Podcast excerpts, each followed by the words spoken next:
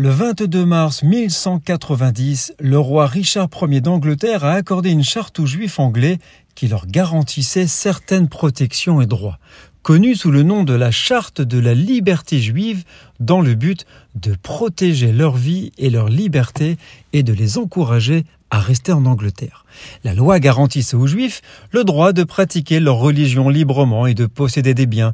Elle leur accordait également le droit de porter plainte et de se défendre devant les tribunaux, ainsi que le droit de quitter le pays sans être persécuté ou empêché de le faire. La charte de la liberté juive a été considérée comme une avancée importante pour les Juifs d'Angleterre au Moyen Âge et a contribué à améliorer leur situation.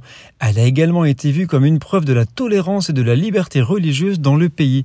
Cependant, elle n'eut fut pas respectée à toutes les époques et les Juifs d'Angleterre ont continué à être persécutés et discriminés à de nombreuses reprises au cours des siècles suivants, mais je vous en parlerai dans d'autres chroniques. Nous sommes le 22 mars.